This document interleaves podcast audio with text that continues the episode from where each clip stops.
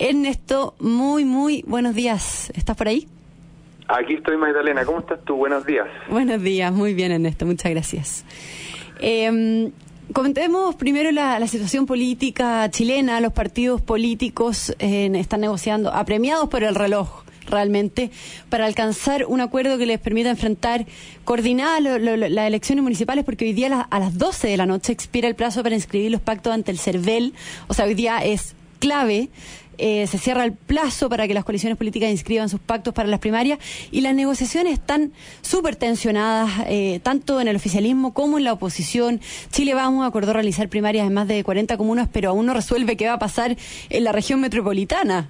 ¿Cómo ves ese panorama, Ernesto? A ver, yo, yo creo que tú lo has descrito bien, están todos trabajando a contrarreloj. Eh, así como el como el, el, inicio de la franja, uno podría decir, mm. que dio inicio como al proceso constituyente propiamente tal, eh, ya, ya se desplegó ese proceso, eh, lo hoy día inicia como el calendario electoral brutal que viene en los próximos eh, meses y, y, y año y medio, digamos, porque en el fondo, a partir de hoy día se gatilla una rutina de elecciones que incluyen electores primarias en noviembre, inscripción de candidaturas definitivas de alcaldes, gobernadores, concejales y core en enero, mm. eh, gobernadores, concejales y alcaldes en enero, etcétera, y así parte un proceso muy intenso. Yo tiendo a pensar, tiendo a pensar que, que las dificultades que está teniendo en el caso de Chile Vamos, que son dificultades más bien puntuales en algunas comunas, van a poder resolverse durante el día entiendo que hay una primera hay un primer plazo que vence a las 5 de la tarde, que es para inscribir los pactos. Luego, las primarias probablemente dan un poco más tarde a las 9 de la noche en los lugares donde va, si se hace presencial y a medianoche si se hace de manera virtual las inscripciones. Eh, pero hay un trabajo que se está haciendo intensamente. ¿Tú crees que, se va a resolver eso hoy día porque no hay consenso en Vitacura, eh, porque Renovación Nacional está defendiendo un cupo y eso está generando la molestia de la UDI y de Bópoli, tampoco hay consenso en Colina, lo Nechea, eh, ha habido reuniones entre presidentes, secretarios generales de RN y la UDI, pero no se ha logrado un acuerdo todavía. ¿Tú crees que eso se va a lograr resolver? Yo espero que sí, yo yo creo que sí. Acuérdate que acá tenemos dos cosas. La, primaria es una una forma, hoy día lo que se inscribe el pacto para efectos de, de ser primaria en algunas partes, ¿verdad? Eh, tú mencionabas al inicio que eran cerca de 40 las que se han acordado de más de 345 comunas. O sea, en gran parte del país la primaria no es el mecanismo que se utiliza para acordar un candidato de Chile Vamos eh, para que vaya la elección y esa inscripción es en enero, o sea, todavía queda más tiempo. Lo que, lo que hoy día en el fondo hay que lograr acordar eh, no es quiénes son los candidatos en enero, sino los mecanismos para dejar cómo se resuelve cada comuna.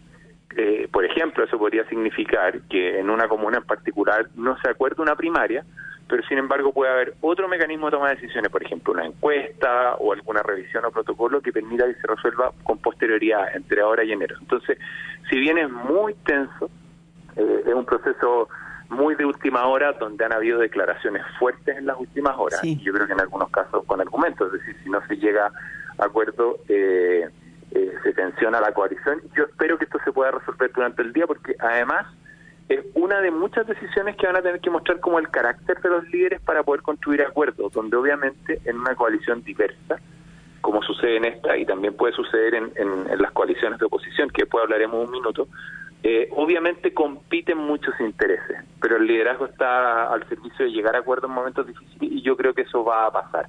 Eh, y, y, ojalá que, que se pueda lograr porque eso es necesario. No creo que tendría mucho sentido que termine dividiéndose o produciéndose problemas en Chile vamos y no llegar a acuerdo por la discusión de una sola comuna. ¿Y tú crees, en esto que, que, en esa sola comuna que, que es Vitacura, que es la que está causando mayor problema, hay dos opciones acá. Una es que Renovación Nacional eche pie atrás y se abra a ser primaria, y la otra es que al final se tengan que bajar algunos candidatos y Renovación Nacional se salga con la suya, por decirlo de alguna forma. ¿Tú crees que...? No, yo creo que el principio que tiene que, funcionar ahí es que, que los vecinos de Vitacura puedan participar de elegir a quién va a ser su alcalde es muy probable que el candidato de Chile Vamos eh, tenga una probabilidad muy alta. Hay, hay, candidaturas que pueden ir por fuera, obviamente, pero que el candidato de Chile Vamos defina tiene una probabilidad alta de ser alcalde. Entonces yo creo que el, el, espíritu que uno entiende es razonable, y así lo han planteado varios otros partidos, de que los vecinos o la ciudadanía participen en definir quién va a ser ese candidato. O sea, La primaria es un mecanismo, eh, puede ser también otro mecanismo de medición de de conocimiento o adhesión, que puede ser una encuesta u otro, pero creo que eso, eso, ese es el principio que a mí me parece más razonable para resolver. O sea, que, que Renovación Nacional se abra a las primarias.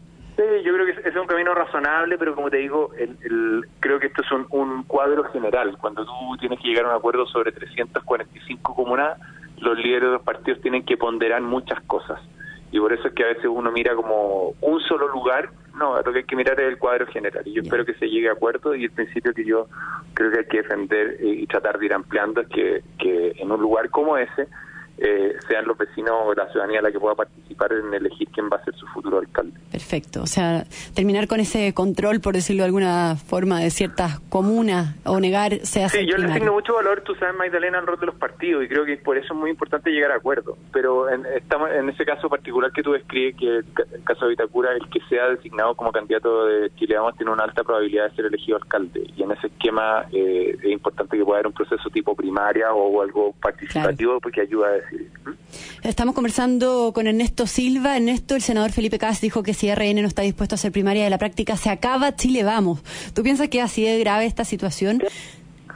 Porque además es, un, muy mal momento para estar peleados, porque quedan todavía por resolver el, el, la constituyente, o sea, lo que va a pasar con la constituyente y después las elecciones presidenciales se vienen bueno, estas declaraciones normalmente en el momento, en las horas previas de llegar a acuerdos son siempre muy tensas porque se está negociando. Yo creo que eh, Chile tendría un problema de fondo si no llega a acuerdo, ¿ya? Eh, y en eso requiere la disponibilidad de todos.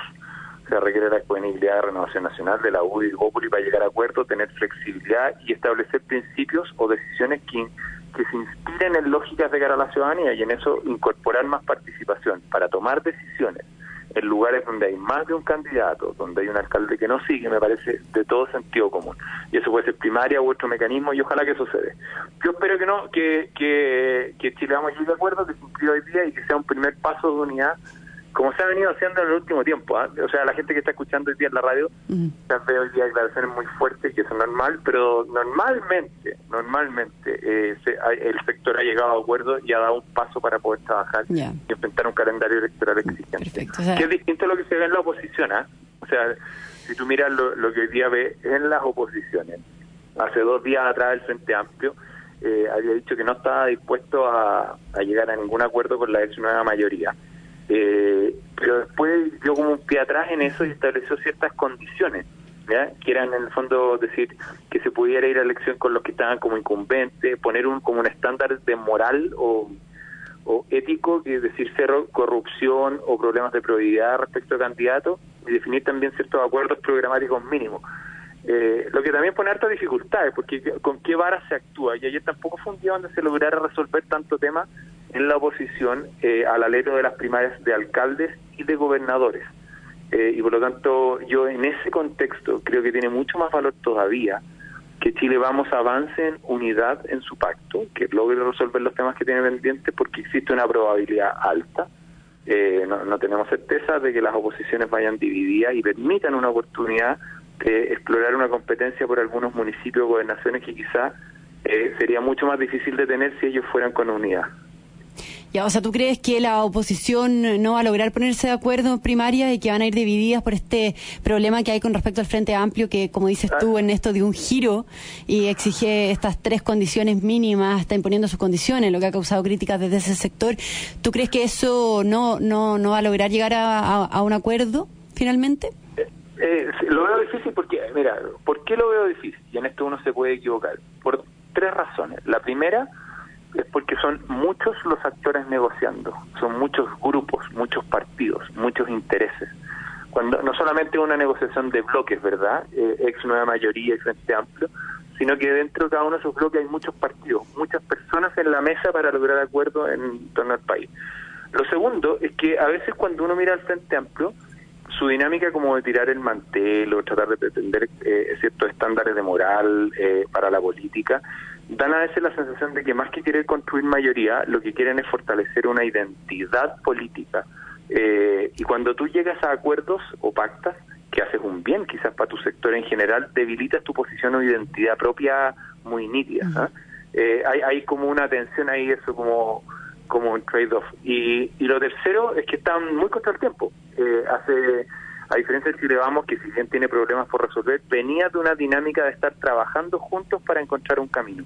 Esto en cambio ha sido algo más inminente eh, y está en proceso de darse. Ahora, no hay que olvidarse, Magdalena, que lo que puede pasar acá es que una coalición no llegue a acuerdos en inscribir primarias, pero puede tener tiempo después para acordar otros mecanismos para resolver los temas o volver a negociar antes del 11 de enero. Eh, eso también está abierto. O sea, si, si imagínate, por ejemplo, las oposiciones no llegaran a acuerdo de ir las primarias, de establecer primarias en algunos lugares, eh, todavía, y, y, no hay primarias, digamos, o sea, en algunas partes podrían volver a negociar con mira al 11 de enero inscripción común de algún candidato o algunos acuerdos por omisión. Y en esto, en esto Silo, ¿tú crees que la democracia cristiana está renunciando a sus convicciones éticas por sobre intereses electorales? Me refiero porque la democracia cristiana sí está buscando este buscar un acuerdo, buscando un acuerdo para tener un candidato único en el sector. Sin embargo, esto pese a, mm, a la reacción que tuvo el Partido Comunista cuando salió a defender a Nicolás Maduro, eh, pese a estos informes que presentó la, la ONU que acreditaron violaciones sistemáticas a los derechos humanos y aún así eh, la democracia cristiana está buscando un acuerdo con el Partido Comunista. ¿Te parece que está renunciando a sus convicciones éticas? A, mí me parece que la democracia cristiana está muy confundida. Ya. Y hay una confusión fuerte entre los dirigentes de la democracia cristiana y lo que ha sido parte de la votación de democracia cristiana. Eh, me parece que los dirigentes de la democracia cristiana como que han ido mucho más hacia la izquierda y más allá de lo que ha sido el planteamiento que fue construyendo ese partido. Eh, y el hecho de que puedan estar, como tú lo describes, buscando con tanto entusiasmo un acuerdo con un grupo político que ha, que no es capaz de condenar las violaciones de los derechos humanos en, la Venezuela de Maduro, eh, después de que ha sido la misma comisionada chelera que lo ha planteado, me parece que señal de una confusión total. ahora, tiene un escenario donde en los próximos 15 meses son tantas las elecciones que puede haber espacio para, para que se produzca como un desacople aún más fuerte entre los dirigentes de la democracia cristiana y su votación y sus votantes. Y que ese votante pueda ir eligiendo caminos más de moderación, de sensatez y de sentido común y haber espacio como pasó en elecciones pasadas, porque en parte lo que yo creo que ha pasado cuando ha ganado la centro derecha es que una parte de esos votantes, no de los dirigentes, han elegido un camino de moderación y de sentido común eh, que, que, es mejor para Chile y que lo aleja de lo que plantea la directiva ese, o los grupos de, de decisión en la democracia cristiana. Claro, como dijo Mariana Elwin, de hecho ayer en el programa, la democracia cristiana no es lo que era, ya no, le, dice que no le sorprende esto.